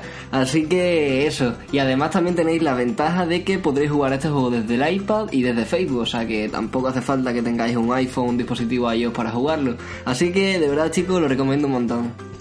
Hablando de juegos adictivos, no puedo eh, decir este término sin mencionar a Fallout Shelter, un juego de Bethesda desarrollado por los mismos creadores que hicieron Skyrim en PS3. Y pues bueno, han, han llevado toda la experiencia de Fallout a iOS de una forma impresionante. Nuestro objetivo en el juego es muy fácil de explicar, pero muy difícil de conseguir. Tendremos que tener a todos los moradores contentos. Esto conlleva que nuestra selección a la hora de asignarle tareas sea vital, o sea, no puedes hacer que una persona súper inteligente vaya al yelmo en busca de gente, comida, eh, monedas, lo que sea. Igual que una persona que sea un montón de fuerte y no tenga nada en el coco, pues esté en un laboratorio. Tienes que ser muy específico con las tareas de cada uno, seleccionarlas bien y con esto conseguirás que también sean felices, ya que a ellos les gusta más donde destaquen. Una vez que hayamos conseguido un poco que todo el mundo sea feliz, deberíamos empezar a investigar cosas en el yelmo. Eh, mandar a un morador a investigar lo que viene a ser la zona apocalíptica, pues nos permitirá tener más armas, tener más chapas que gastar y bueno, eh, conseguir cosas extra que la verdad es que nos vendrían de maravilla. No quiero tampoco contaros qué traen, qué no, qué puede pasar en el yelmo, así sin venir a cuento. No quiero deciros mucho más, solamente animaros a que juguéis este juego porque de verdad Bethesda se lo ha currado bastante y encima todavía siguen incluyendo novedades con cada actualización, así que os animo muchísimo. Así que chicos, esta semana esta ha sido la recopilación de juegos, recuerdo cuáles han sido. Jetpack Joyride, eh, Top 11 y también Fallout Shelter. Así que espero que os haya proporcionado diversión para rato y os animo también a que dejéis reseñas positivas como siempre en el podcast. Os lo agradeceríamos muchísimo chicos, que sabemos que sois geniales. Y sin más dilación, os dejo con Ana y con las noticias del jailbreak y los mejores tweaks. Un saludo a todos y chao. Hola chicos, buenas noches. Bienvenidos a nuestra sección del jailbreak. Con los recientes lanzamientos del iPhone 7 y del iOS 10, el mundo del jailbreak se encuentra un poco en calma. Esperamos que esto sea debido a que los desarrolladores se encuentran trabajando en la nueva versión para iOS 10. Mientras tanto, nos han liberado algunos nuevos tweaks de los cuales les voy a contar el día de hoy. El primer tweak se llama Vinculum y es un nuevo tweak que nos trae a los dispositivos de iOS con jailbreak un cajón de aplicación inspirada en los dispositivos Android, básicamente de los teléfonos Nexus. No solo se puede utilizar este cajón de aplicación para llegar a cualquiera de tus aplicaciones rápidamente dentro de tu dispositivo con jailbreak, sino que además se puede personalizar. Después de instalar este tweak, en la parte superior de la interfaz tendrás una barra de búsqueda para que puedas realizar búsquedas rápidamente en cualquier aplicación de tu dispositivo y ponerlas en marcha con un solo toque. El Tweak Vinculum enumera todas tus aplicaciones en orden alfabético, incluso las que se encuentran dentro de las carpetas de forma predeterminada. Así de que si estás interesado en probar este tweak, puedes descargarlo desde el repositorio de Mood My en la tienda de Cydia por .99 euros. Como nota importante te comento que este tweak requiere el tweak app list ya que es una dependencia necesaria. Sin embargo, no se instala por defecto, así que tendrás que instalar este paquete manualmente desde Cydia para que funcione Vinculum de forma correcta. Ha llegado el turno de un tweak gratuito llamado Lithium Ion. Es un nuevo tweak que nos proporciona la personalización casi limitada del icono indicador de la batería en la barra de estado en cualquier dispositivo con jailbreak. Con este tweak podemos elegir entre colores y temas nuevos para el indicador de la batería. Y lo mejor es que hay muchos temas que están incluidos fuera del tweak y que se pueden elegir para personalizar diferentes colores dependiendo de tu nivel actual de batería. Además, no vas a necesitar el tweak de Winterboard para hacerlo. Por si esto fuera poco, el tweak nos permite guardar varios perfiles diferentes de los temas que se eligieron previamente y que fueron guardados. Además de tener un perfil, se puede cambiar fácilmente de un vistazo a otro sobre la marcha. Todos los cambios se modifican en tiempo real, por lo que no tendrás que realizar respring a tu dispositivo cada vez que realices algún cambio. Así de que si estás interesado en este tweak, descárgalo sin costo de la repo de Big Boss. Ahora les voy a contar de un tweak llamado CC Smooth Slider.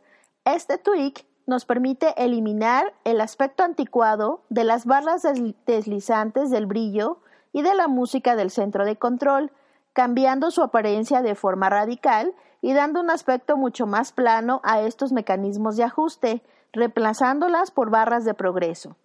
Lo mejor del tweak es que nos permite personalizar el texto en el centro de cada una de las barras, así como definir los colores de relleno y el texto que van a, que van a incluir, entre otras cosas. Después de que instalemos el tweak, tenemos que ir a los ajustes del mismo para configurar todas las preferencias de acuerdo a nuestros gustos y necesidades. Dentro de los cambios que podemos realizar, básicamente destacan el cambio de color, personalizar los cambios de texto, así como ocultar o mostrar el porcentaje de la barra deslizante. Este tweak también nos permite ajustar el rayo de la esquina redondeada de las barras de progreso y cambiar la sensibilidad de los controles deslizantes. Recuerda que cada que realices algún cambio dentro de la configuración del tweak, deberás dar clic al botón de Respring que se localiza en la parte inferior del panel de preferencias de configuración a modo de que se guarden los cambios que realizas. Si lo que te gusta es la personalización de tu dispositivo, te recomiendo este tweak. CC Smooth Slider que te será de gran utilidad, así de que aprovecha esta oportunidad y descárgalo sin costo de la repo de Big Boss. Amigos, hemos llegado al final de nuestra sección. Esperamos que todos estos tweaks te sean de utilidad para sacarle el máximo provecho a tu dispositivo con jailbreak. No olvides consultar nuestro post de los tweaks de la semana en donde podrás encontrar estos y otros tweaks interesantes. Gracias por escucharnos y hasta la próxima semana. Bienvenidos a la sección de las aplicaciones recomendadas. Soy José Copero, arroba José Copero en Twitter, y hoy concretamente quiero hablar del sistema operativo WatchOS. WatchOS es el sistema operativo, como saben, de el Apple Watch, el reloj o el accesorio deportivo de Apple, un dispositivo que considero muy completo y que, bueno, aunque aún no llevo ni una semana con él, considero muy completo en cuanto a que hace muchas funciones o que eh, abarca muchísimo, quizá demasiado para un dispositivo de este tipo. Pero de la utilidad o de las características del Apple Watch hablaremos en post y en diferentes artículos en el blog. Es por ello que hoy voy a centrarme en lo que son las aplicaciones. La idea inicial era hablar sobre una aplicación deportiva. Pero antes de hablar de aplicaciones de terceros y de aplicaciones de todo tipo, me gustaría comentar un poco la utilidad que tienen las aplicaciones nativas. pues no son las mismas que podemos encontrar en iOS ni en macOS. En WatchOS tenemos aplicaciones exclusivas, como por ejemplo la de la frecuencia cardíaca, que te permite medir cuál es tu frecuencia cardíaca, ¿no? Y luego también tendríamos aplicaciones que son las que voy a comentar, como por ejemplo Entreno. La aplicación Entreno te permite elegir entre diferentes tipos de deportes, por ejemplo, andar, correr, hacer bicicleta, andar en cinta, correr en cinta, bici estática, elíptica, remo, stipper, nadar en piscina, nadar en aguas abiertas y poco a poco con futuras versiones del sistema operativo imagino que irán incluyendo otro tipo de deportes. Está muy bien porque te permite elegir qué tipo de, mejor dicho, qué cantidad de calorías activas quieres quemar en, en esa actividad, en ese entrenamiento y, como te las va a ir contando durante todo el tiempo siguiente, que puedes ir pausando o, parando si quieres tomarte un descanso o no, o simplemente cancelar el entrenamiento, pues durante todo ese tiempo te va a estar leyendo la frecuencia cardíaca, el movimiento que haces, como siempre, y te va a hacer un, eh, por así decirlo, una medición más exacta de ese entrenamiento que estás haciendo. Esta aplicación es exclusiva del Apple Watch y la verdad es que funciona bastante bien y me gusta.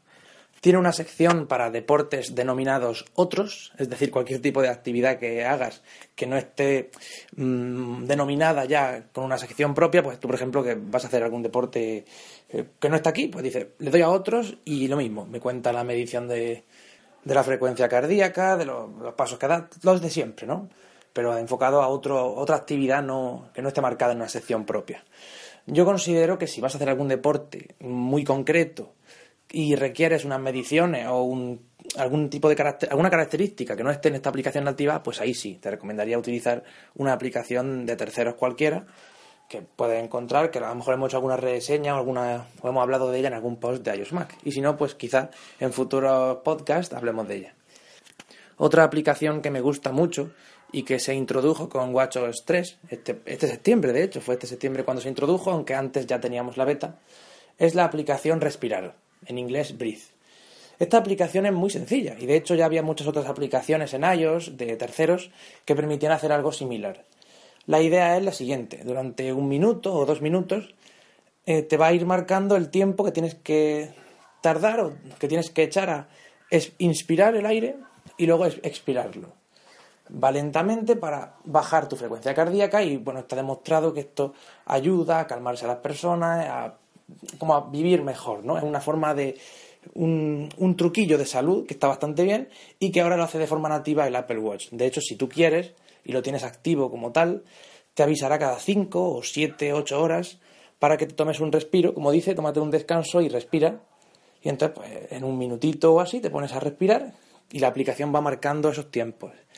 No es solo la animación en la pantalla que te dice inspira y luego expira, es que tan, la, animación ya de por sí, ese dibujito de esa especie de flor azul que se ve, es muy bonita visualmente, pero es que además eh, va acompañada de una vibración especial que vibra cuando inspiras como que está tomando aire y tú sientes en el brazo esa vibración y es muy agradable. De hecho, sin, sin necesidad de mirar a la pantalla sabes cuándo tienes que inspirar y cuándo no, cuándo tienes que echar el aire esta aplicación me ha gustado bastante. Yo pensaba, digo, me gusta visualmente cuando la vi presentada, pero yo pensaba que no le iba a dar uso. Digo, bueno, estará ahí, pero para usarla me, va a dar pereza.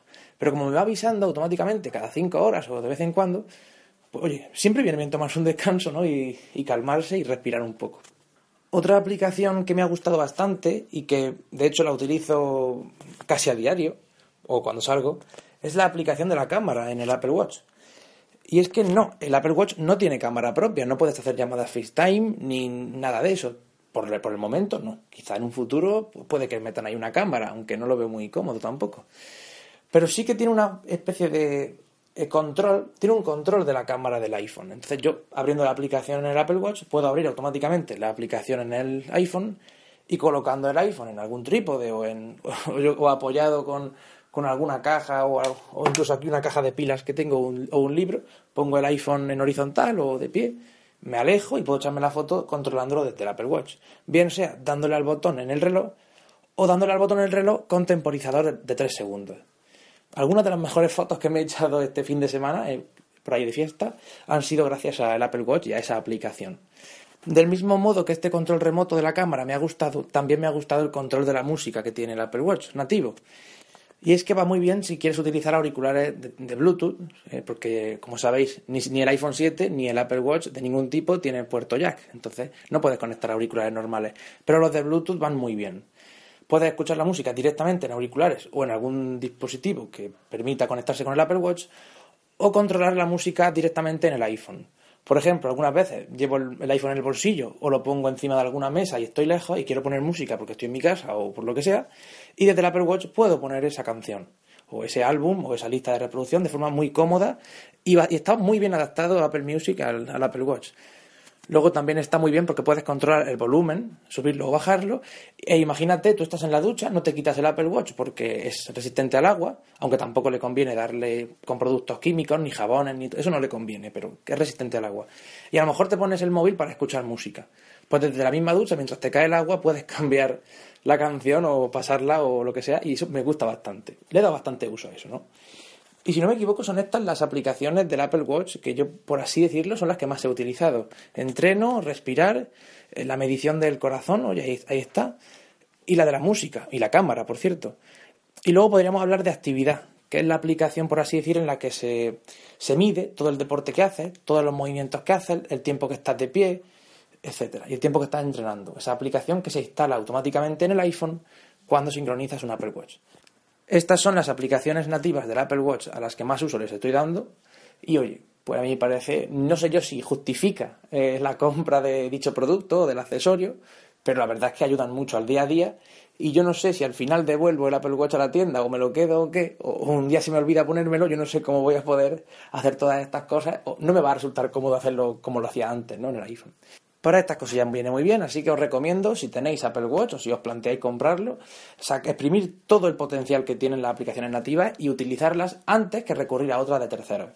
Aunque claro, para cosas más concretas o para si prefieres alguna otra característica o hacerlo de otra forma, las aplicaciones de terceros encontrarán muchísimas.